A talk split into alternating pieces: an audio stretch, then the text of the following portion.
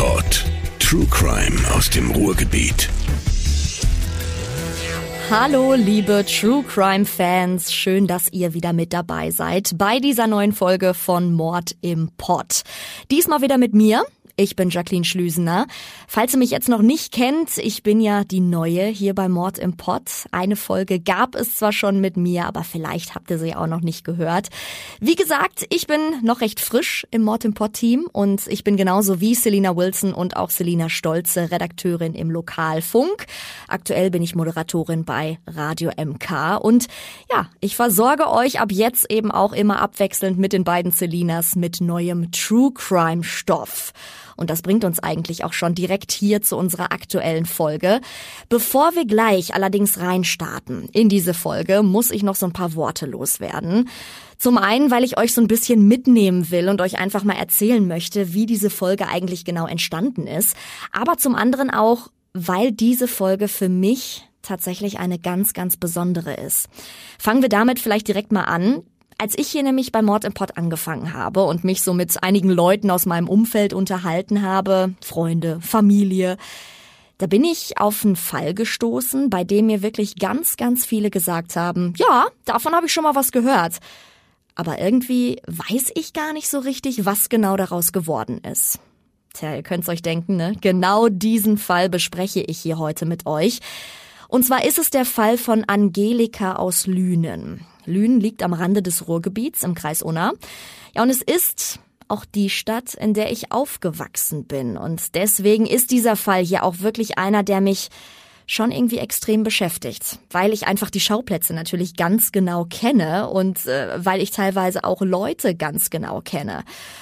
Und mir ist aufgefallen, dass super viele Menschen aus Lünen diesen Fall noch ziemlich, ziemlich präsent haben. Und ich brauchte teilweise wirklich nur ein, zwei Stichworte geben und zack, haben sie sich sofort dran erinnert. Aber fast alle haben eben auch diesen einen Satz gesagt. Ich weiß überhaupt nicht, was dann genau daraus geworden ist. Und das möchte ich eben gerne ändern mit dieser Folge von Mord im Pott. Ich möchte euch einfach mitnehmen in das Jahr 1991. Da ist dieser Fall nämlich passiert. Ja, und da kommen wir eigentlich zu einem weiteren Punkt, den ich auch gern jetzt noch im Vorfeld mit euch ansprechen möchte. Meine Recherchen zu diesem Fall, die waren gar nicht so einfach, wie ich am Anfang gedacht habe, denn online war zu dem Fall von Angelika fast überhaupt nichts zu finden. Denn klar, Anfang der 90er Jahre, da war das Internet einfach noch, noch gar nicht so aufgebaut wie heute. Und deswegen war die Recherche erstmal auch ziemlich schwierig. Ich habe dann zwar so ein paar Zeitungsartikel gefunden, die haben aber wirklich leider nur ja, ein recht einseitiges Bild abgegeben. Und deswegen musste ich mir dann auch erstmal das Urteil natürlich besorgen zu diesem Fall. Verhandelt wurde er nämlich am Landgericht in Dortmund. Das nächste Problem auf meiner Agenda, auch die Akte dazu. Die gab's noch gar nicht in digitaler Form. Also musste das Gericht erstmal die Akte für mich digitalisieren, damit sie dann auch geschwärzt werden konnte.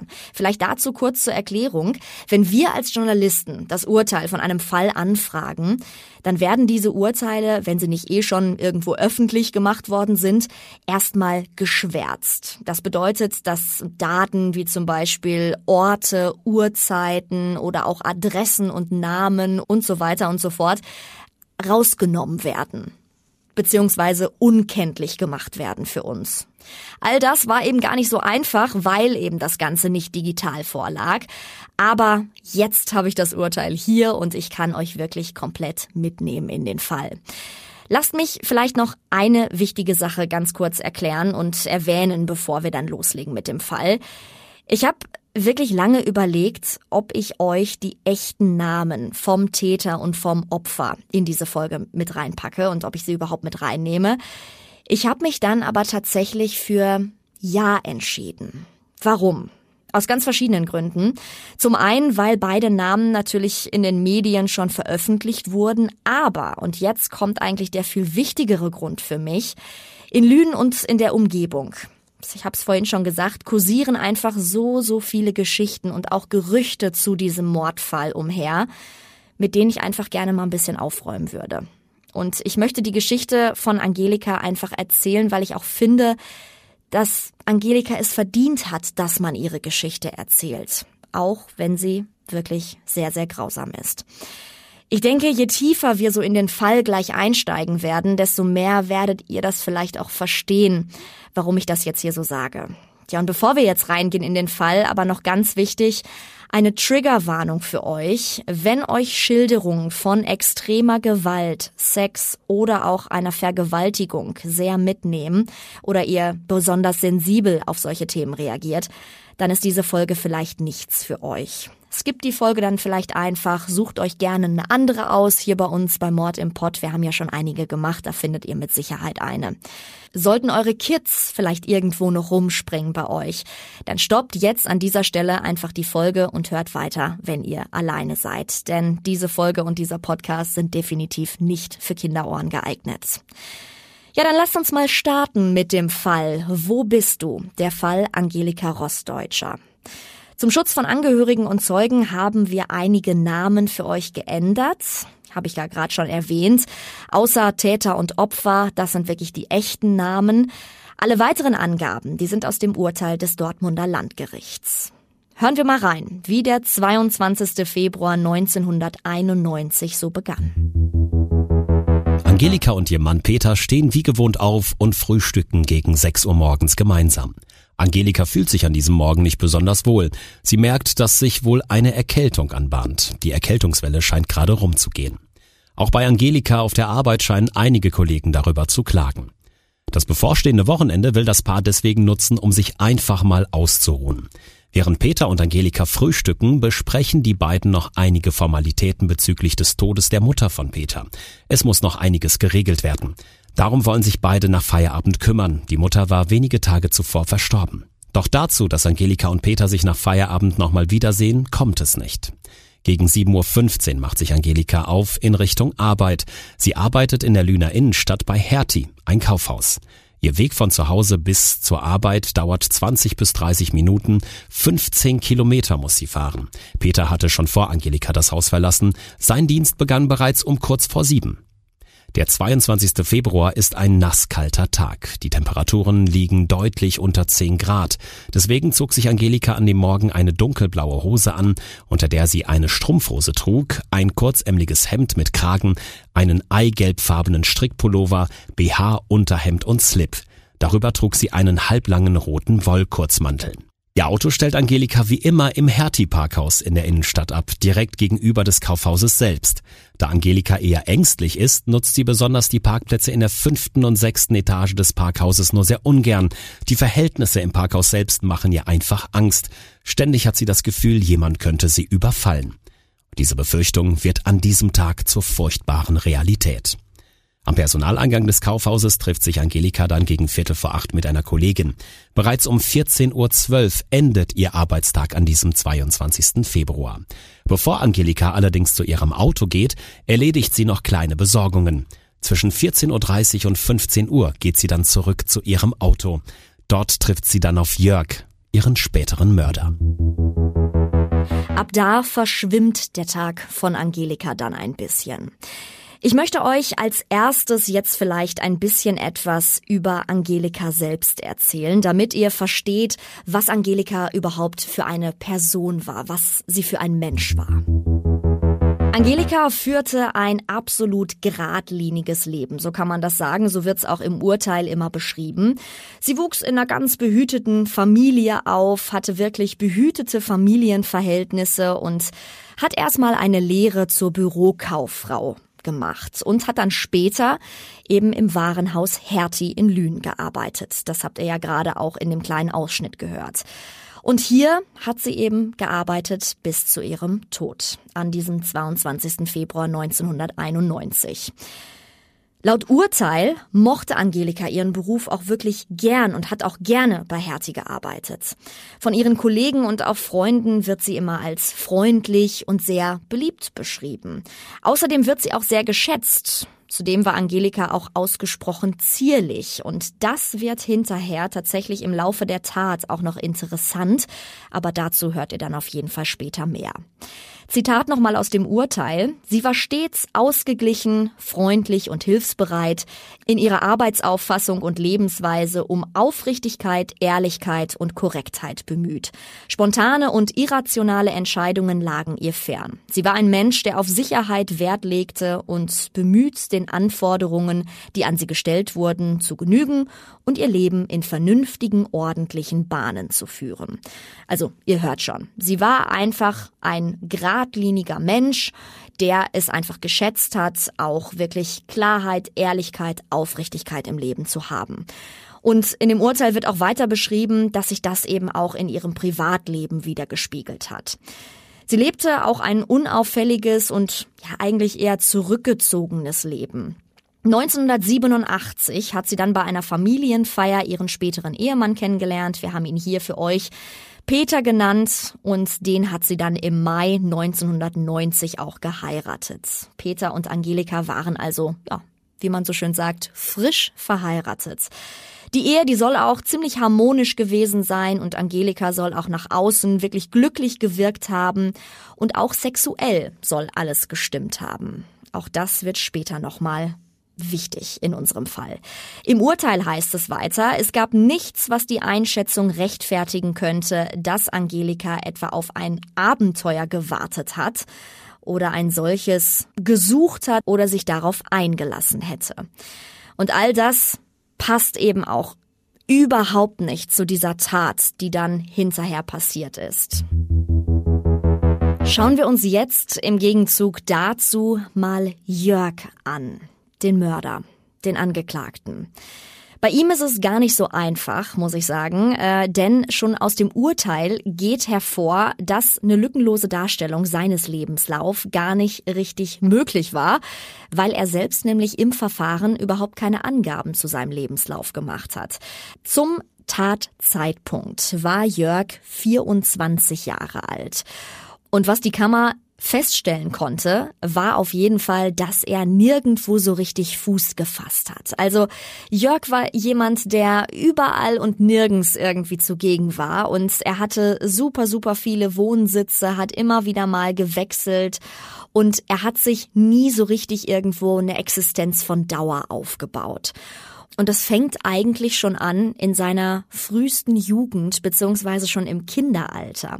Jörg ist nämlich eins von sechs Kindern. Er hat noch drei Schwestern und zwei Brüder und er ist das jüngste Kind. Was mir aber aufgefallen ist, ist ein Zitat aus dem Urteil und zwar heißt es darin, ich zitiere, der Angeklagte zeigte bereits sehr früh eine Disziplinlosigkeit und dissoziale Tendenzen. Und das ist eben genau das, was ich vorhin schon angesprochen hat. Er wurde wirklich ja, in frühester Jugend, schon fast im Kinderalter eigentlich noch, wurde er nämlich straffällig. Das allererste Mal mit 13 Jahren. Da hat er nämlich mehrere Diebstähle begangen. Und auch danach folgten immer weiter Straftaten. Und die waren aber jetzt noch nicht ganz so schwerwiegend. Wir sprechen also wirklich von äh, Diebstählen, die jetzt nichts mit Körperverletzung oder ähnliches zu tun hatten. 1983, da kam es dann zu seiner ersten Verurteilung und zwar eben auch wegen mehrerer Diebstähle. Wir rechnen kurz. Zu dem Zeitpunkt ist Jörg 15 Jahre alt. Danach, nach dieser Verurteilung, hat er dann weiter im Heim gelebt und während dieser Heimunterbringung hat er dann einfach so weitergemacht wie vorher. Er hat nämlich weitere Straftaten begangen, wie zum Beispiel Raub mit gefährlicher Körperverletzung. Ihr merkt also, es wurde dann auch immer heftiger. Außerdem ist er ohne Führerschein gefahren und hat auch weitere Diebstähle begangen. Das Ganze waren nicht gerade wenige Fälle, deswegen folgten auch noch mehrere Verurteilungen.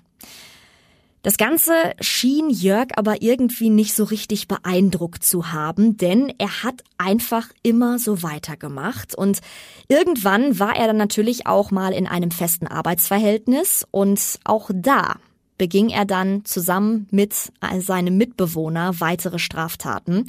Anfang 1989 zum Beispiel, da war er gerade mal 20. Da hat er dann Maria kennengelernt. Wir haben ihren Namen hier geändert.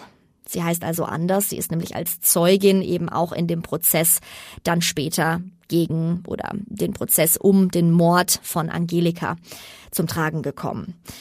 Er hat sich von Maria dann aber schon ein Jahr später wieder getrennt, beziehungsweise Maria von ihm, denn sie hat im Prozess angegeben, dass Jörg ihr gegenüber mehrfach gewalttätig geworden war weil sie wohl Zweifel an seiner Treue gehabt hat. Ihr habt gerade schon gehört, 1989 haben Maria und Jörg ihre Beziehung begonnen und ein Jahr später haben sie sich dann schon wieder getrennt. Die Trennung erfolgte also relativ kurz vor der Tat an Angelika. Kommen wir jetzt wieder zurück zu dem 22. Februar 1991, dem Tag, an dem Angelika ermordet wurde. Ihr habt in der kleinen, in dem kleinen Ausschnitt vorhin gehört, dass Angelika ungefähr zwischen 14.30 Uhr und 15 Uhr wieder zurück zu ihrem Auto gegangen ist und dort im Parkhaus hat sie dann später Jörg getroffen. Und genau da machen wir jetzt weiter. Ab jetzt verschwimmt der Tag von Angelika so ein bisschen. Ab diesem Zeitpunkt konnte nämlich das Gericht den genauen zeitlichen Ablauf gar nicht mehr genau rekonstruieren. Was aus dem Urteil allerdings hervorgeht, ist Folgendes. Ich habe für euch ein Zitat aus dem Urteil und zwar steht drin, zwischen 14.30 Uhr und 15 Uhr soll Jörg Angelika gewaltsam oder und unter Drohung gegen Leib und Leben für mindestens etwa eine Stunde oder sogar mehrere Stunden sie in seiner Gewalt gehabt haben. Wo genau das allerdings passiert ist, das ist nicht klar. Das Problem, was wir hier bei diesem Urteil haben und bei diesem Prozess generell ist, dass tatsächlich Angelika und Jörg die einzigen beiden sind, die diese Tat überhaupt wirklich mitbekommen haben. Da Angelika ja nun leider nicht mehr befragt werden konnte zu dieser Tat, gibt es also nur die Aussagen von Jörg, auf die sich das Gericht stützen konnte. Dann gibt es noch einige Spuren, anhand dessen man es ausmachen kann. Und es gibt natürlich auch die ein oder andere Zeugenaussage. Dazu aber auch später noch mehr. Ich habe es vorhin schon in der Einleitung erwähnt.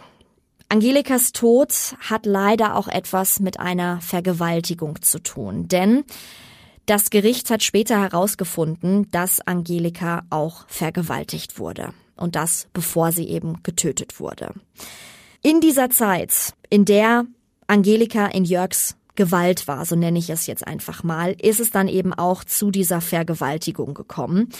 Denn das Gericht bzw. die Rechtsmedizin, die hat später nämlich festgestellt, dass sich Spermaspuren im Vaginalbereich der Leiche von Angelika befunden haben. Was man außerdem noch weiß zur Tat ist, dass Jörg Angelika in ein 35 Kilometer entferntes Waldstück gebracht haben muss und dort hat er sie dann erschlagen. Möglicherweise um diese Vergewaltigung, die eben passiert ist, vorher zu vertuschen. Ich zitiere nochmal aus dem Urteil. So muss offen bleiben, ob der Angeklagte seinem Opfer gezielt zu dessen Pkw folgte, was er zur Überzeugung der Kammer dann bereits in sexuell motivierter Absicht tat. Möglich ist aber auch, dass er durch Angelika zufällig bei einem von ihm begangenen Pkw-Aufbruch überrascht worden war.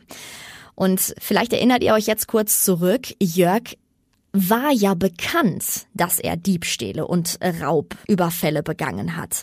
Das heißt, es ist tatsächlich gar nicht so abwegig gewesen, auch für die Kammer später, dass Jörg vielleicht vorher versucht hat, einen Pkw aufzuknacken. Denn auch das ist interessant.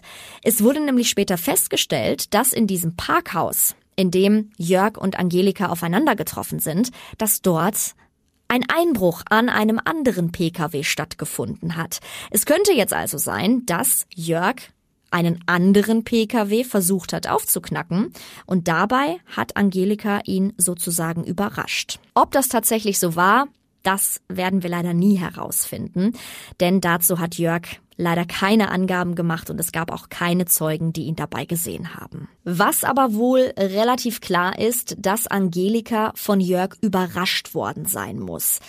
Jörg hat hinterher im Prozess zwar behauptet, dass es ein Gespräch zwischen den beiden gegeben haben soll und dass er auch wohl Blickkontakt wahrgenommen haben will von Angelika, Aber das passt eigentlich nicht ganz mit den Zeugenaussagen zusammen, die es dann hinterher noch gegeben hat. Darauf komme ich später nochmal zu sprechen. Machen wir erstmal weiter mit der Tat selbst. Ihr erinnert euch noch, als ich euch vorhin Angelika ein bisschen näher beschrieben habe. Angelika ist ausgesprochen zierlich gewesen. Für Jörg war sie ja somit eigentlich ein leichtes Opfer, wenn man so will. Er überragte sie nämlich um einen ganzen Kopf. Und wie das Gericht schreibt, will Jörg Angelika wohl im Parkhaus überwältigt haben. Dafür spricht eben auch, dass zum Beispiel ihre Einkaufstasche wohl noch hinter dem Fahrersitz verstaut wurde. Und danach muss er sie dann eben gezwungen haben, mit ihm zusammen das Parkhaus zu verlassen.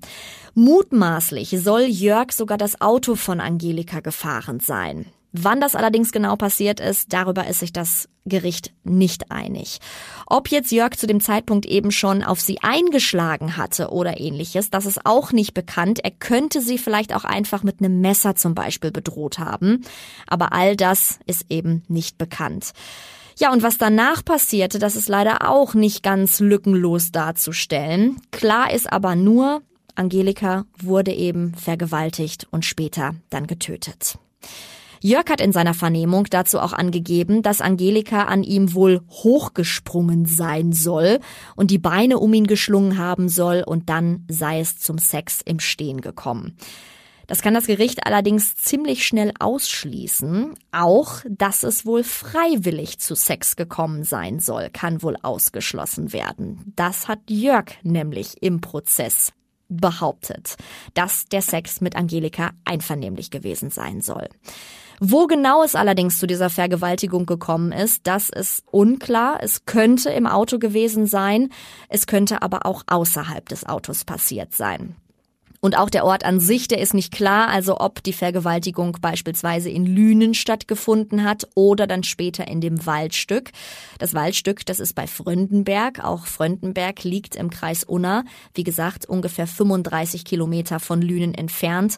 Dort hat man später nämlich die Leiche von Angelika gefunden. Und eben auch in diesem Waldstück hätte es zu der Vergewaltigung kommen können.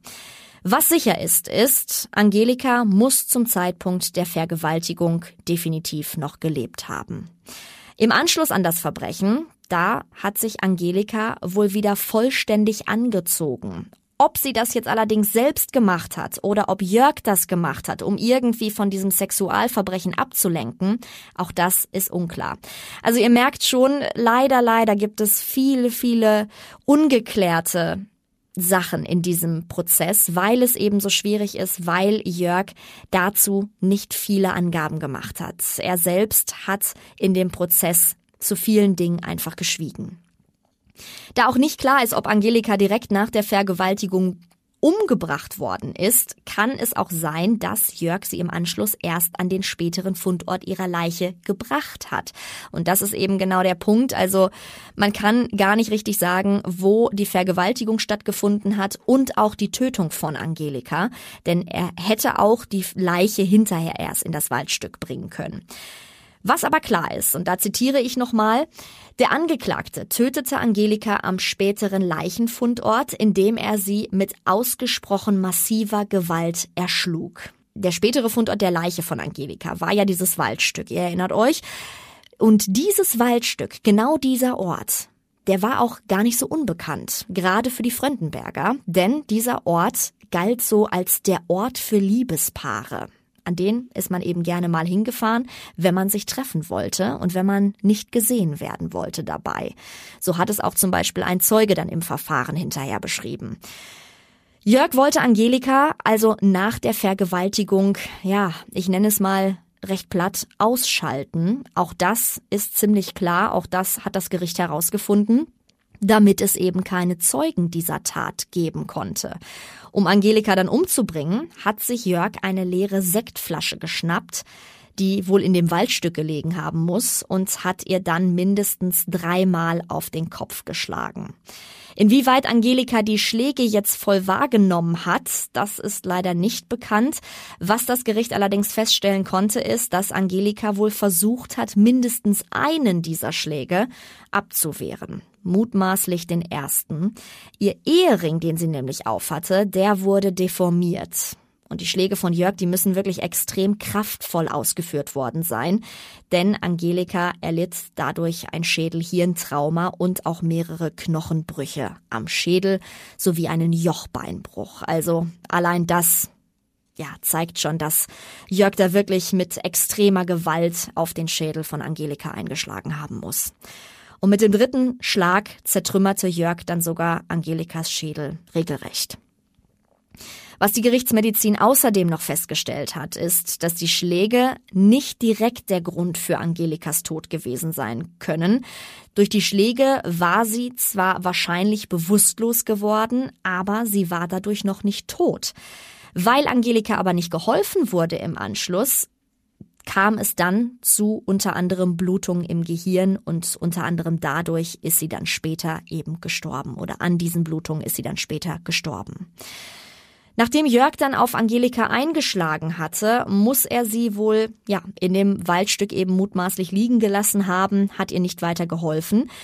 Was noch auffällig war, ihre Handtasche muss er dann neben die Leiche einfach geworfen haben. Darin haben sich nämlich auch die Papiere befunden. Und nur anhand dieser Papiere konnte Angelika dann hinterher, als man ihre Leiche gefunden hat, überhaupt identifiziert werden. Danach ist Jörg dann geflüchtet. Was den Täter letztendlich überführte, waren Zigaretten. Diese Zigaretten hat er nämlich im Auto von Angelika geraucht und er hat auch aus einer Kakaoflasche getrunken, die ebenfalls hinterher im Auto gefunden wurde und an der dann auch die DNA von Jörg festgestellt werden konnte. Nach der Tat muss Jörg dann mit dem Wagen von Angelika vom Fundort der Leiche, also diesem Waldstück, weggefahren sein. Ein Zeuge, der hat Jörg nämlich dabei beobachtet und dieser Zeuge hat dann im Verfahren hinterher angegeben, auf der Hinfahrt auch eine Frau auf dem Beifahrersitz gesehen zu haben. Und auf dem Rückweg war Jörg dann alleine im Auto. Aufgefallen ist dem Zeugen der Wagen von Jörg sowie Angelika da drin eigentlich nur, weil Jörg nämlich fast mit diesem Wagen zusammengestoßen wäre. Nur deswegen konnte der Zeuge sich überhaupt auch an Jörg erinnern. Und ein weiterer Zeuge, der hat dann auch noch angegeben, dass Jörg wohl nochmal zum Tatort zurückgekehrt sein muss. Entweder weil er was vergessen hatte oder aber aus irgendeinem anderen Grund. Das konnte hinterher die Kammer dann aber nicht mehr genau bestätigen. Das ist nur die Zeugenaussage, die es im Prozess gab. Jörg ist also mit dem Wagen von Angelika dann zurückgefahren. Er ist auch wieder zurück nach Lünen gefahren, denn er hat den Wagen dann nämlich auf einem Parkplatz in der Innenstadt abgestellt. Danach hat er dann sämtliche Fingerabdrücke abgewischt im Wagen und auch außerhalb des Wagens, also auch die Tür hat er komplett sauber gemacht. Und jetzt kommt's. Er hat was vergessen. Er hat was ganz Wichtiges eigentlich vergessen. Denn so konnte er später überführt werden. Und zwar hat er vergessen, diese Metallzunge, die am Gurtschloss ist an der Fahrerseite. Das ist da, ne, wenn man den Gurt so zumacht, da ist so eine kleine Metallzunge und auch darauf waren seine Fingerabdrücke, weil er sich natürlich angeschnallt hat. Und diesen, diese Metallzunge hat er vergessen abzuwischen. Und da drauf hat man später tatsächlich Fingerabdrücke von ihm gefunden. Und eben auch die Zigarettenkippen, die ich gerade schon erwähnt hatte, und auch die Kakaoflasche, die waren auch noch im Wagen. Der Gedanke, dass sich an diesen Sachen überall DNA-Spuren befinden konnten, die ist äh, Jörg wohl nicht gekommen.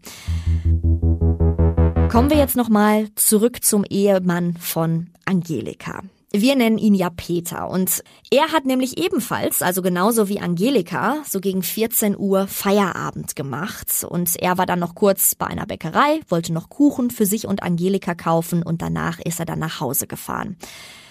Er hat sich dann aber so ein bisschen Sorgen gemacht. Als Angelika nämlich gegen Viertel vor vier immer noch nicht zu Hause war, hat er dann irgendwann mal Kollegen und auch Freunde angerufen, um eben zu fragen, ob irgendjemand seine Frau gesehen hat, beziehungsweise ob irgendjemand weiß, wo Angelika ist. Aber keine Spur von seiner Frau. Gegen 18.30 Uhr hat sich Peter dann selbst auf die Suche nach Angelika gemacht. Er hat telefoniert ohne Ende, aber die Telefonate haben eben nichts ergeben. Und deswegen ist er einfach ihren Nachhauseweg nochmal abgefahren und hat gedacht, naja, vielleicht finde ich Angelika ja so, aber auch diese Suche blieb leider erfolglos. Gegen kurz nach 19 Uhr, da hat Peter dann die Vermisstenanzeige bei der Polizei aufgegeben.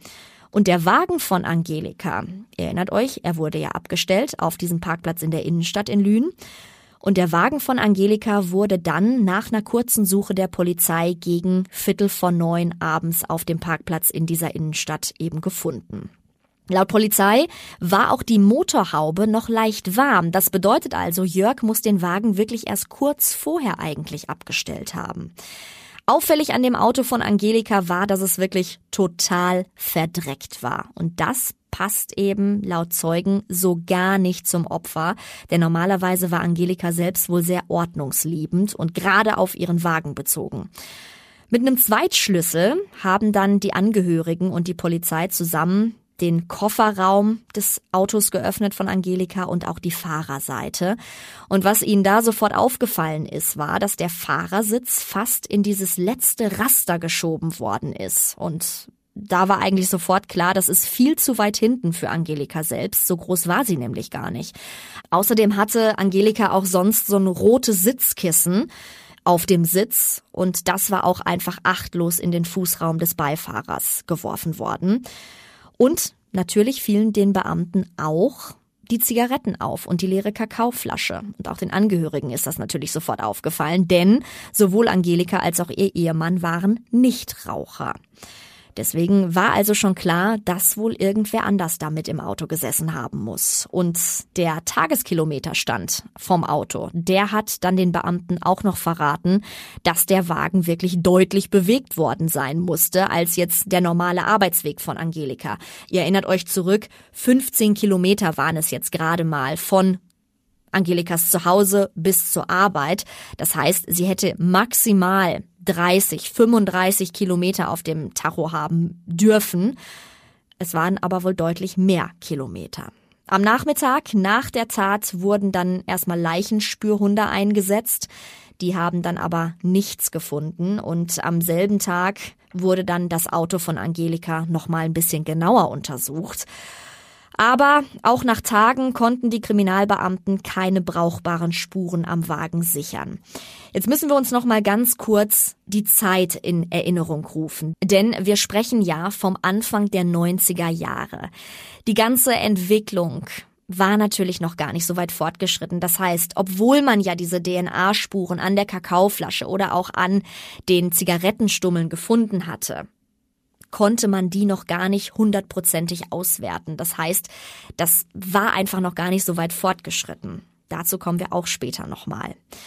Nach mehreren Verfahren zur Spurensicherung und auch zur Auswertung her konnte eben kein Täter gefunden werden. Das bedeutet, erstmal ist die Suche also wirklich komplett im Sande verlaufen. Man hatte das Auto, man hatte die Zigarettenstummel, man hatte die Kakaoflasche, aber das war's. Mehr hatte man dann tatsächlich auch nicht.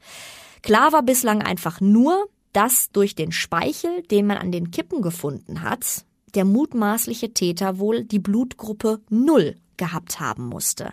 Und daran erkennt ihr schon, ja, die ganze DNA-Technik war einfach noch gar nicht so weit fortgeschritten. Der Wagen von Angelika wurde dann natürlich noch weiter untersucht und die Beamten haben dann irgendwie auch versucht, den Tag von Angelika noch mehr zu rekonstruieren. Aber auch hier haben sich dann erstmal keine erklärbaren Hintergründe zum Verschwinden von Angelika ergeben. Für die Polizei verliert sich die Spur einfach nach den Einkäufen von Angelika in der Stadt kurz vor ihrem Verschwinden. In den nächsten Tagen darauf, also nach dem Auffinden des Autos, hat die Polizei dann auch öffentlich zur Mithilfe aufgerufen. Und daraufhin haben sich auch Zeugen tatsächlich gemeldet. Sie haben auch Fotos von dem Auto geschickt, wo sie das Auto gesehen haben wollen. Und sie haben auch berichtet, dass sie den Wagen gesehen haben. Aber Leider waren viele der Zeugenaussagen einfach unbrauchbar oder auch unzuverlässig. Denn keiner der Zeugen hatte das Auto von Angelika wirklich gesehen. Sie hatten nämlich alle wohl irgendwie nur Zufallsbeobachtungen berichtet, die wohl auch mehr von den Medien hinterher beeinflusst wurden als alles andere und sie wurden dann, die Aussagen wurden dann dementsprechend verfälscht oder auch vermischt. Ich habe es ja eingangs in dieser Folge schon erwähnt. Der Fall hat natürlich ganz Lünen irgendwie aufgeschreckt. Alle wollten wissen, was ist denn jetzt mit Angelika passiert? Was ist in unserem kleinen, beschaulichen Lünen passiert? Und Dementsprechend war natürlich der Medienrummel um diesen Fall unglaublich groß und alle wollten wissen, was ist da genau vor sich, vor sich gegangen und wer war das und so. Und deswegen war es dann hinterher auch gar nicht mehr so einfach, wenn man nämlich Zeugen vernommen hatte, war es für die Polizei einfach gar nicht mehr so einfach, überhaupt rauszufiltern, was ist denn jetzt wahr, was haben die Zeugen wirklich gesehen und was stammt vielleicht einfach aus den medialen Berichten. Während der Suche nach dem Täter wurde dann irgendwann tatsächlich auch jemand anderes verdächtigt, und zwar Angelikas eigener Ehemann. Das konnte aber sehr schnell ausgeschlossen werden, denn er hatte ein Alibi und da hatte es sich dann für die Polizei auch erledigt. Auch die Ermittlungen hinsichtlich eines außerehelichen Verhältnisses zum Beispiel, was Angelika gehabt haben könnte, die haben nichts ergeben, denn wir erinnern uns zurück, eigentlich hatten Zeugen ja alle ausgesagt, dass Angelika sowas überhaupt nicht machen würde, dass sie überhaupt nicht abenteuerlustig drauf wäre und dass sie eigentlich auch sehr glücklich gewesen ist in der Ehe mit Peter. Weitere Zeugenaussagen verliefen auch im Sande, und zwar gab es nämlich auch noch einen Zeugen, der gesehen haben will, wie ein großer blonder Mann mit einer verängstigten Frau auf dem Beifahrersitz ein Auto gefahren sei. Aber auch diese Vermutung hat sich einfach nicht bestätigt. Die Uhrzeit hat überhaupt nicht zur Tatzeit gepasst. Also auch das wieder eine Sackgasse. Ja, und auch die folgenden Wochen und Monate haben einfach nichts ergeben. Angelika blieb verschwunden. Ein ganzes Jahr lang konnten weder die Polizei noch ein engagierter Privatdetektiv irgendetwas über Angelikas Verschwinden herausfinden. Ja, und die Eltern des Opfers und auch der Ehemann von Angelika, die hatten sich über diese ganze Zeit auch so zerstritten, dass sie den Kontakt zueinander komplett abgebrochen haben. Und jetzt kommt auch wirklich, ja, noch ein schlimmer Verdacht dazu, denn die Eltern von Angelika, beziehungsweise die Mutter von Angelika, die hatte tatsächlich die ganze Zeit noch den Schwiegersohn unter Verdacht. Jörg dagegen, der hat sein Leben einfach so fortgesetzt in diesem einen Jahr, denn ihm konnte ja bis dahin der Mord an Angelika einfach gar nicht nachgewiesen werden. Kommen wir nochmal auf Jörg selbst zurück. Ich habe gerade schon gesagt, er hat einfach mit seinem Leben so weitergemacht. Und das zeigt sich auch ganz deutlich. Im Urteil konnte ich nämlich nachlesen, wie es für Jörg dann genau weiterging nach der Tat. Er wurde tatsächlich auch immer wieder straffällig nach dieser Tat. Er ist weiterhin ohne Führerschein durch die Gegend gefahren oder er hat auch fahrlässige Körperverletzungen begangen. Und äh, ja, was auch auffällig war tatsächlich, und da habe ich wirklich ein bisschen gestutzt, das habe ich auch nicht ganz verstanden. Er hat Strafen bekommen. Er wurde verurteilt, aber diese Strafen, die waren häufig auf Bewährung ausgesetzt. Und das hat mich ein bisschen verwundert bei den ganzen Delikten, die ihm ja eigentlich schon nachgewiesen werden konnten. Wir erinnern uns nochmal, ne, Diebstähle, ein Raub war dabei. Oder zum Beispiel auch die Straftat, die er in dem ersten festen Arbeitsverhältnis ja begangen hat, zusammen mit seinem Mitbewohner. Also all das hat für mich auch nicht so ganz zusammengepasst. Und äh, jetzt kommt noch hinzu, Drei Jahre nach dieser schweren Tat an Angelika, 1994 also, da kam es dann eben zu einer weiteren Straftat, die Jörg begangen hat, und zwar zusammen mit einigen Kollegen hat er zwei weitere Mitarbeiter und auch eine Fahrerin des Unternehmens, zu, bei dem er zu dem Zeitpunkt gearbeitet hat, überfallen und hat die Fahrerin mit einem Baseballschläger geschlagen. Und dafür hat er dann eine Freiheitsstrafe von einem Jahr und acht Monaten bekommen, diesmal nicht auf Bewährung. Das heißt, Jörg musste wirklich ins Gefängnis und insgesamt saß Jörg wohl von 1995 bis 2000 im Gefängnis. Auch in Haft hat er sich wohl nicht so ganz an die Spielregeln gehalten denn ähm, da war er nicht beanstandungsfrei, so hat er sich nicht verhalten, wie es juristisch so schön heißt. Und er musste dann auch nach seinem Gefängnisaufenthalt noch in einen geschlossenen Vollzug, weil während seiner Haft wohl Drogen bei ihm gefunden worden sind. Und auch die Drogen spielen hinterher im Prozess um Angelika auch nochmal eine wichtige Rolle. Ja, und noch während er in Haft war, wurde er wegen anderen Straftaten eben verurteilt. Das führte dann dazu, dass er letzten Endes fünf Jahre lang eben im Gefängnis war. Das nur zur Erklärung. Was aus dem Urteil im Prozess jetzt ähm, zum Mord an Angelika noch hervorgegangen ist, ist, dass Jörg wohl eben häufiger Drogen konsumiert hat und auch an Alkohol wohl gewöhnt war, so heißt es da. Es ist aber auch explizit ähm, gesagt worden, dass er ein Junkie wohl definitiv nicht gewesen sein soll. Kommen wir noch mal so ein bisschen zu den Lebensverhältnissen von Jörg. Das erklärt noch mal so ein bisschen, wie auch vielleicht das Verhältnis irgendwie zwischen Jörg und Angelika gewesen sein muss. Aus dem Urteil wird nämlich deutlich, dass sich Jörg und Angelika am Tattag, also an diesem 22. Februar 1991, wirklich nur durch Zufall getroffen haben. Vorher sollen die beiden nie Kontakt gehabt haben. Ich habe es vorhin schon erwähnt, als ich Jörg euch so ein bisschen versucht habe, näher zu bringen, was er für eine Person war. Auffällig ist ja immer schon gewesen, dass er die Schule geschwänzt hat, dass er straffällig geworden ist, dass er aggressiv war, dass es auch frühen Alkoholkonsum gab und er hat die Lehre zum Beispiel auch abgebrochen und er hat auch sehr, sehr häufig seine Arbeitsstellen gewechselt. Außerdem stammt der Angeklagte auch noch aus sehr schwierigen Familienverhältnissen. Und ich muss sagen, interessant fand ich auch einen Abschnitt im Urteil. Ich zitiere daraus mal einmal. Eine übermäßige Neigung zu Gewalt ist bei ihm dagegen nicht festzustellen, wenngleich es in den Beziehungen des Angeklagten im Rahmen von verbalen Auseinandersetzungen zu wiederholten Handgreiflichkeiten aus nichtigen Anlässen kam. Anhaltspunkte für ein aggressives Muster oder ein permanent aggressives Verhalten gibt es jedoch nicht. Das hat mich so ein bisschen stutzig gemacht, weil ich äh, zugeben muss, dass ich das nicht richtig verstanden habe, denn wir erinnern uns an seine Freundin Marie, die ja zum Beispiel geschildert hat, dass sie sich von ihm getrennt hat, eben nur weil es eine extrem aggressive Beziehung zwischen den beiden gab und weil er auch des häufigeren handgreiflich gegenüber Marie geworden ist. Und da muss ich sagen, habe ich nicht ganz verstanden. Das haben auch weitere Zeugen nämlich ausgesagt, dass es in der Beziehung mit Jörg wohl immer wieder zu Handgreiflichkeiten, Aggressivität, ähm, exzessiven Alkoholkonsum und so weiter gekommen sein soll. Da habe ich dann nicht ganz verstanden, warum das Gericht letzten Endes gesagt hat, na ja, das ist jetzt aber gar nicht weiter auffällig und das hat jetzt auch gar nichts irgendwie mit der Tat zu tun. Zu keinem Zeitpunkt gab es wohl eine Verbindung von Aggressivität oder Gewalt und Sexualität. Zitat hier auch nochmal aus dem Urteil. Darüber hinaus standen oben dargelegte aggressive Verhaltensweisen in keinem Zusammenhang mit dem Konsum von Alkohol und oder anderen Drogen. Mit fortschreitender DNA-Technik gab es dann irgendwann Ende der 90er Jahre endlich weitere Entwicklungen in diesem Fall Angelika.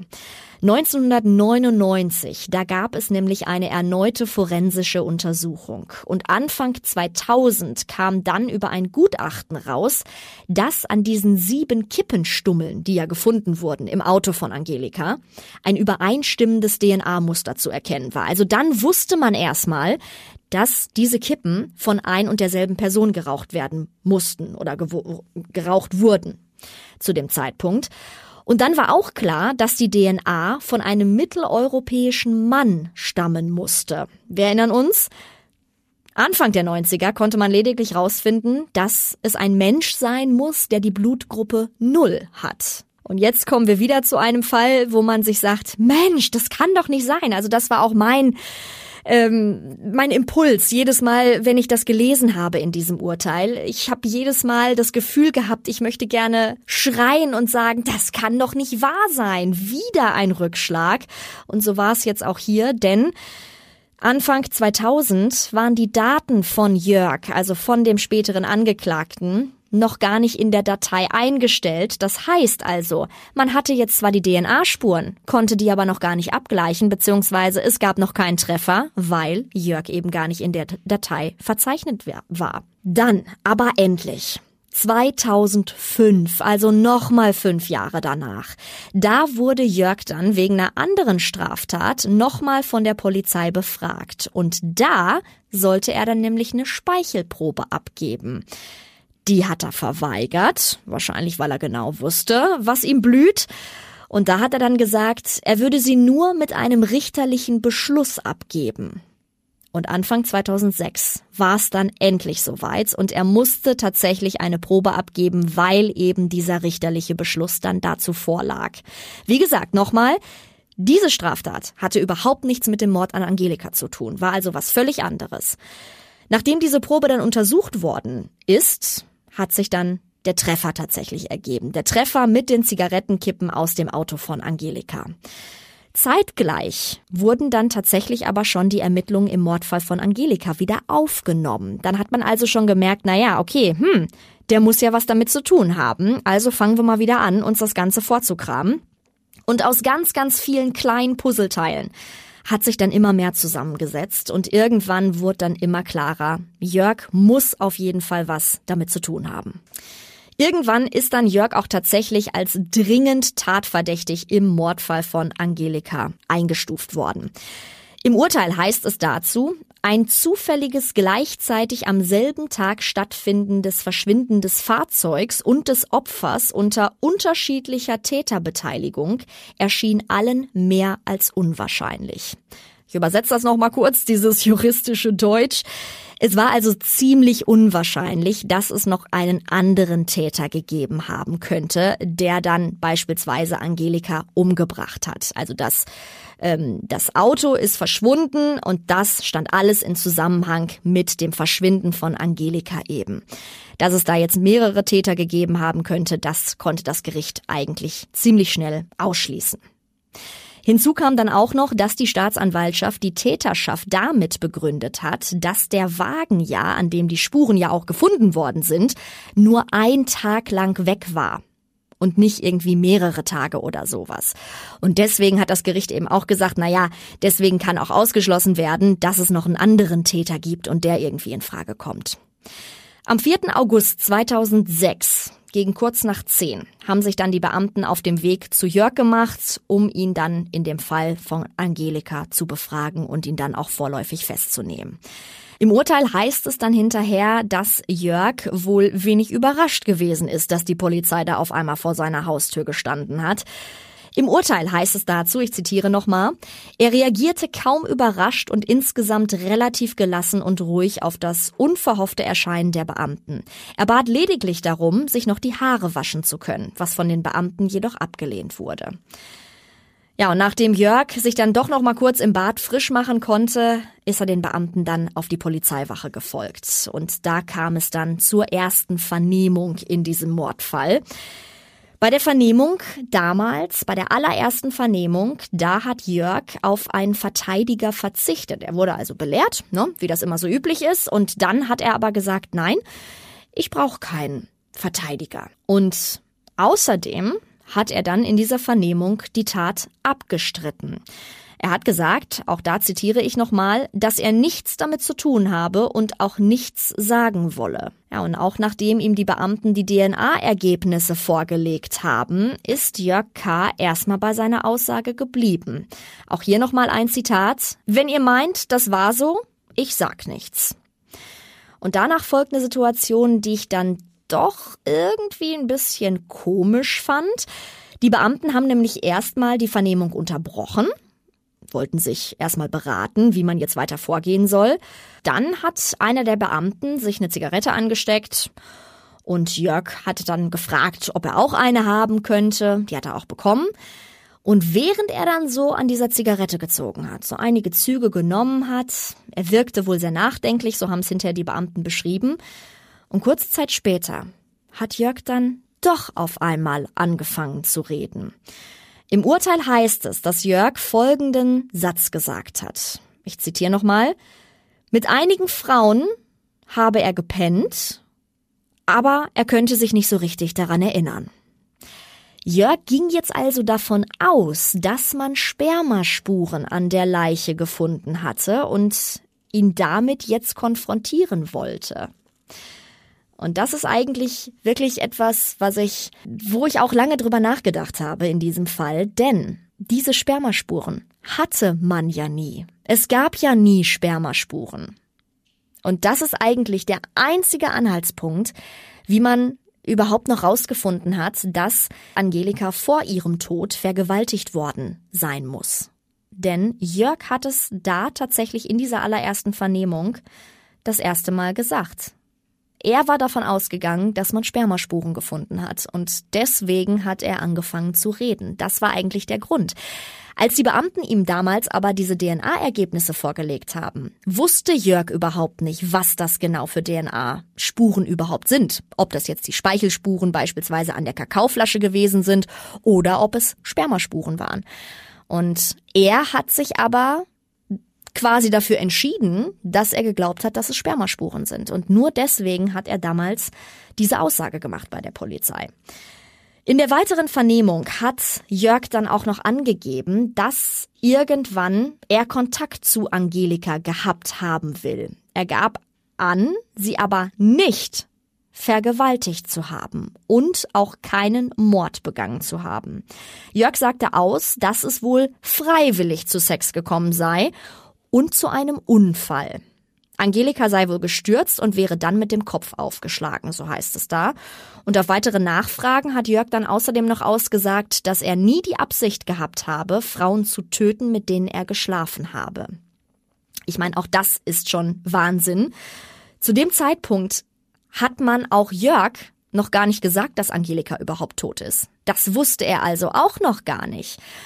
Und ihr merkt es schon, die Beamten wussten also ganz genau, na ja, der Jörg, der hat Täterwissen, definitiv. Und anhand dessen konnten sie ihn dann natürlich auch noch überführen und konnten sagen, na ja, also der Mann, der weiß definitiv mehr. Der muss irgendwas damit zu tun gehabt haben. Ich zitiere nochmal aus dem Urteil.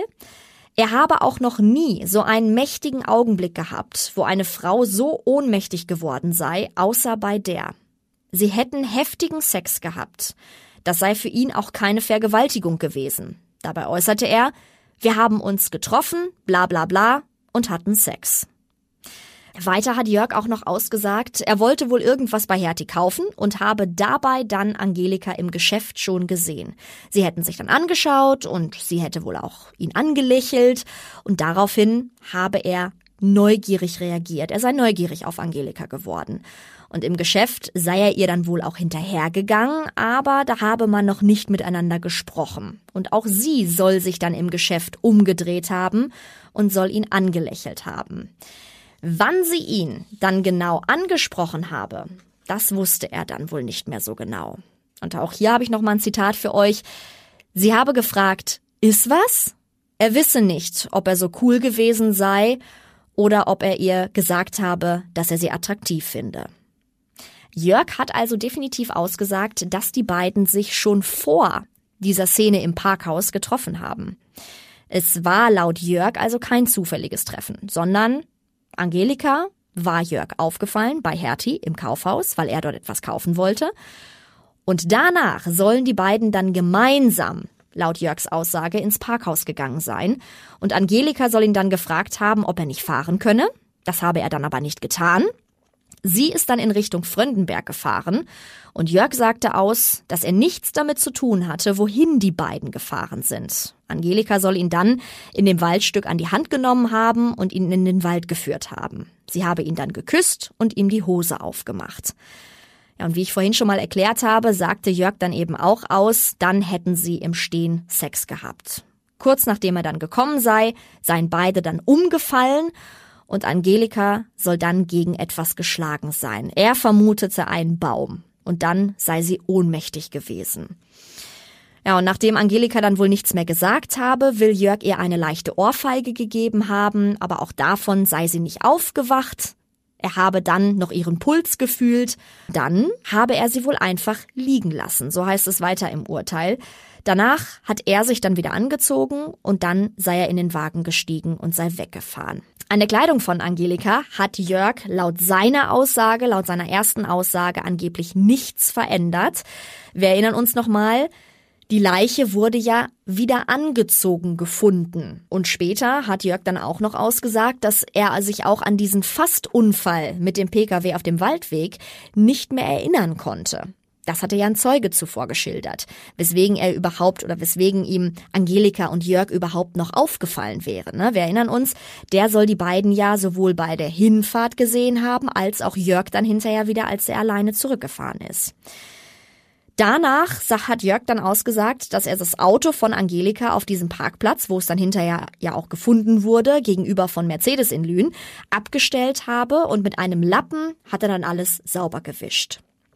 Und klar, natürlich wollten die Beamten dann von ihm wissen, warum er überhaupt alles sauber gewischt hat. Und äh, da hat er dann einfach nur gesagt, naja, er hatte einfach irgendwie Angst, dass äh, ihm das doch hinterher noch. Er wusste ja nicht richtig, was mit Angelika war. Sie war ja ohnmächtig. Ähm, und er hatte dann einfach Angst, dass da noch irgendetwas hinterher auf ihn zukommen könnte. Ob er allerdings im Auto geraucht habe, das wusste er dann nicht mehr so ganz bei der Zeugenaussage. Im Urteil heißt es dann außerdem, nach der Sache habe er sich immer Gedanken gemacht, dass da nicht mehr passiert sei. Angeblich hat er dann nach der Tat auch keine Zeitungsberichte darüber mehr gelesen, aus Angst, denn dann hätte er sich vielleicht Vorwürfe machen müssen. Insgesamt hat die Vernehmung von Jörg wohl ungefähr so eine Stunde gedauert, also es war relativ kurz. Und wichtig für die Beamten war auch, Jörg konnte Angaben machen, die eben nur der Täter bzw. jemand hätte machen können, der bei der Tat anwesend gewesen sei. Zum Beispiel wusste er auch von den Kopfverletzungen von Angelika und ja eben auch genau, wo dieses Auto hinterher im Hertie-Parkhaus gestanden hat. Also auch das wusste Jörg alles. Und im Urteil heißt es dann, dass Jörg generell sehr gefasst war bei der Vernehmung. Am selben Tag, an diesem Tag der ersten Vernehmung von Jörg zu dem Mordfall von Angelika, wurde er dann auch dem Haftrichter noch vorgeführt, weil klar, es war natürlich dieser dringende Tatverdacht gegen ihn. Der Antrag, und jetzt kommt's nochmal, lautete dann auf einen heimtückisch und aus niedrigen Beweggründen begangenen Mord. Nur Mord ich sag das mal, nur in Anführungsstrichen, von der Vergewaltigung war nämlich erstmal keine Rede. Und als mögliches Tatwerkzeug wurde auch ein Hammer angeführt. Jetzt wissen wir ja schon, ein Hammer war nicht das Tatwerkzeug, sondern es war eine Sektflasche. Vor dem Haftrichter hat dann Jörg nochmal die gleiche Geschichte erzählt, wie auf der Wache. Und er hat auch nochmal hinzugefügt, dass er nach dem Sex wohl Panik gehabt hätte, dass ihm die Frau, also Angelika, hinterher eine Vergewaltigung vorwerfen würde. Und deswegen habe er eben auch die Fingerabdrücke am Wagen abgewischt. Etwas später hat Jörg dann aber auch noch angegeben, doch Angelika mit dieser Sektflasche geschlagen zu haben. Aber erst, nachdem ihm noch einmal gesagt wurde, dass es eine Minderung der Strafe geben könnte, wenn er denn doch ein Geständnis ablegen würde. Ja, danach wurde dann der Haftbefehl gegen Jörg erlassen und er wurde dann in eine JVA überführt und auch nach der erneuten Aussage von Jörg wurde dieser Haftbefehl hinsichtlich der Tatwaffe zum Beispiel und auch der Vergewaltigung nicht abgeändert. Also weiterhin es lautete weiterhin alles nur auf Mord, nicht auf eine Vergewaltigung. Ja, und jetzt kommen wir zu der Haft von Jörg. Jörg war dann ab dem Zeitpunkt ja eben schon in Haft und in Haft soll er sich dann einem Mitinsassen noch anvertraut haben und er soll ihm dann auch noch Einzelheiten der Tat erzählt haben. Außerdem soll er ihm auch noch verschiedene Versionen erzählt haben die er sozusagen ja wie einstudiert hat, die er dann hinterher dem Gericht präsentieren könne, warum man seine Kippen denn jetzt im Auto von Angelika gefunden habe. Ja, und in diesen Gesprächen hat Jörg dann auch angegeben, erstmals angegeben, Angelika wirklich erschlagen zu haben. Dass er sie allerdings auch vergewaltigt habe, das hat Jörg nicht zugegeben. Er bleibt also bei seiner Version des einvernehmlichen Geschlechtsverkehrs zwischen Angelika und ihm. Bei späteren Gesprächen mit einem Mitinsassen hat Jörg dann auch noch angegeben, immer mehr Details zum Mord von Angelika zu wissen, beziehungsweise er hat dann noch mehr Details preisgegeben. Er gab sogar an, sie bereits vor der Tat gekannt zu haben und gewusst zu haben, dass sie verheiratet gewesen sei. Außerdem fielen auch noch mal so Sätze wie, da zitiere ich jetzt noch mal, dass er die Frau auf Koks totgefickt habe. Jörg soll auch darüber nachgedacht haben, all seine Angaben wieder zu widerrufen. Er wollte den Beamten nämlich erzählen, dass er zum Zeitpunkt der Aussage unter Drogen gestanden habe. Oder er wollte einfach sagen, er wisse von nichts und eine Verurteilung wegen Vergewaltigung wollte er auch nicht riskieren. Tja, und wenig später, da ließ Jörg dann tatsächlich seine Aussage durch seinen Anwalt widerrufen. Angeblich sei er nicht in der Lage gewesen, seine Rechte wahrzunehmen. Er habe sich nicht verteidigen können und außerdem gab er auch noch an, unter Alkohol und Drogen gestanden zu haben. Wir haben jetzt schon geklärt, wie die Leiche von Angelika gefunden wurde. Dann habe ich euch natürlich was von der Tat selbst erzählt und hinterher, wie Jörg letzten Endes überführt werden konnte. Und jetzt kommen wir zum Verfahren selbst. Das Verfahren selbst, das hat dann 2007 angefangen, also 16 Jahre nachdem die Tat an Angelika begangen wurde. Jörg hat während des gesamten Verfahrens von seinem Schweigerecht Gebrauch gemacht, mit Ausnahme einer Bemerkung, auf die das Gericht allerdings keinen großen Wert gelegt hat und deswegen ist sie auch gar nicht im Urteil genau erfasst worden. Wahrscheinlich war es aber die Frage nach der Tatwaffe. Hier wurde Jörg nämlich nach der Sektflasche gefragt und darauf soll er einfach nur Ja gesagt haben. Obwohl Jörg durch seinen Anwalt eben weiterhin die Unschuld bei der Vergewaltigung beteuert hat, war sich das Gericht wirklich die ganze Zeit sicher, dass Jörg Angelika aber vergewaltigt und später dann getötet haben muss, um die Vergewaltigung eben zu vertuschen. Die Beweislage für das Gericht war eigentlich ziemlich eindeutig, denn andere mögliche Tathergänge konnte das Gericht ziemlich schnell ausschließen. Zum Beispiel, dass der Wagen von Angelika bereits vor 14 Uhr schon gestohlen wurde und Angelika so dann einem ganz anderen Täter zum Opfer gefallen war. Das Fazit also, das Gericht war sich einfach in vielen Punkten sicher, dass nur Jörg als Täter in Frage kommt. Im Urteil ist auch zu erkennen, dass wirklich jeder noch so kleine Hinweis, dem wurde wirklich nachgegangen und durch Gutachten belegt oder eben widerlegt wurde. Und außerdem hatte Jörg auch kein Alibi. Seine Schwester, die hat zwar hinterher im Nachgang sich noch bemüht, ihm irgendwie ein Alibi zu verschaffen, aber auch hier konnte das Gericht die Aussage dann mit anderen Zeugenaussagen widerlegen und dann war auch da klar, nein, das kann nicht das Alibi von Jörg gewesen sein. Demnach befand das Gericht Jörg also für schuldig, hat ihn dann am 21. September 2007 verurteilt zu einer lebenslangen Freiheitsstrafe wegen Mordes. Um die Aufdeckung der Vergewaltigung zu verhindern, tötete der Angeklagte Angelika.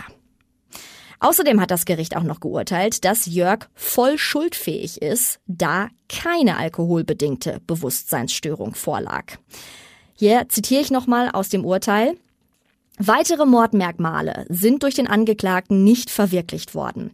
Der Tötung lagen keine niedrigen Beweggründe zugrunde. Beweggründe im Sinne des Paragraphen 211 Absatz 2 des Strafgesetzbuches sind niedrig, wenn sich als Motive einer Tötung nach allgemeiner sittlicher Wertung auf tiefster Stufe stehen und in deutlich weitreichendem Maße als bei einem Totschlag als verwerflich und deshalb als besonders verachtenswert erscheinen. Auch hier, ich übersetze das nochmal ganz kurz, niedrige Beweggründe. Das wird immer untersucht ob eine Tat durch niedrige Beweggründe irgendwie ähm, passiert ist. Das wäre zum Beispiel sowas wie Rache. Das sind niedrige Beweggründe für eine, für ein Gericht. Aber all das hat das Gericht nicht feststellen können, deswegen keine niedrigen Beweggründe. Der Angeklagte, also Jörg, hat auch nicht zur Befriedigung des Geschlechttriebs gehandelt. Ja, sie sind sich zwar sicher, der Richter war sich auch sicher, dass Jörg eben dieser Vergewaltigung schuldig ist, dass es eine Vergewaltigung gegeben haben muss, die dann Jörg im Nachgang mit dem Mord versucht hat zu vertuschen. Aber das soll nicht der Beweggrund gewesen sein. Falls sich jetzt einige von euch vielleicht fragen, na ja, warum wurde denn Jörg jetzt nicht zusätzlich vielleicht noch in ein psychiatrisches Krankenhaus zum Beispiel untergebracht? Hierzu hat das Gericht tatsächlich keine Notwendigkeit erkannt. Auch das wurde natürlich geprüft, ob man jetzt sagen kann, okay, ähm, es gibt das ja, man kann ja zum Beispiel eine lebenslange Strafe verhängen und dann aber mit anschließender Sicherheitsverwahrung. Und das ist eben zum Beispiel häufig, dass der Angeklagte dann auch noch in ein psychiatrisches Krankenhaus hinterher überführt wird, weil er beispielsweise eine bestimmte Wesensstörung hat, was den Sexualtrieb angeht oder ähnliches. Aber das hat das Gericht ganz klar abgelehnt. Da hat das Gericht gesagt, nein, das können wir bei Jörg nicht feststellen und ähm, ja, deswegen wurde das auch nicht mehr irgendwie noch großartig untersucht. Der psychiatrische Sachverständige, der hatte auch ja, nicht zwingend das für notwendig erachtet und im Urteil heißt es dazu dann auch unter anderem, Insbesondere hat es auch zu keinem Zeitpunkt Anhaltspunkte für einen Zusammenhang zwischen Sexualität und Aggressivität oder Gewalt gegeben. Eine besondere Schwere der Schuld wurde auch nicht festgestellt. Unter anderem war wohl der lange Zeitraum dafür auch mit ausschlaggebend. Und damit sind wir auch schon wieder am Ende dieser Folge angelangt. Boah, ich muss wirklich sagen, ich fand für mich selbst war das harter Tobak in dieser Folge. Es ging klar zum einen um Mord, aber es ging auch um einen ja wirklich tragischen Fall, dass man eben lange, lange nicht wusste, wo Angelika überhaupt abgeblieben ist. Dann hat man ein Jahr später ihre Leiche gefunden und die war ja fast bis zur Unkenntlichkeit verwest.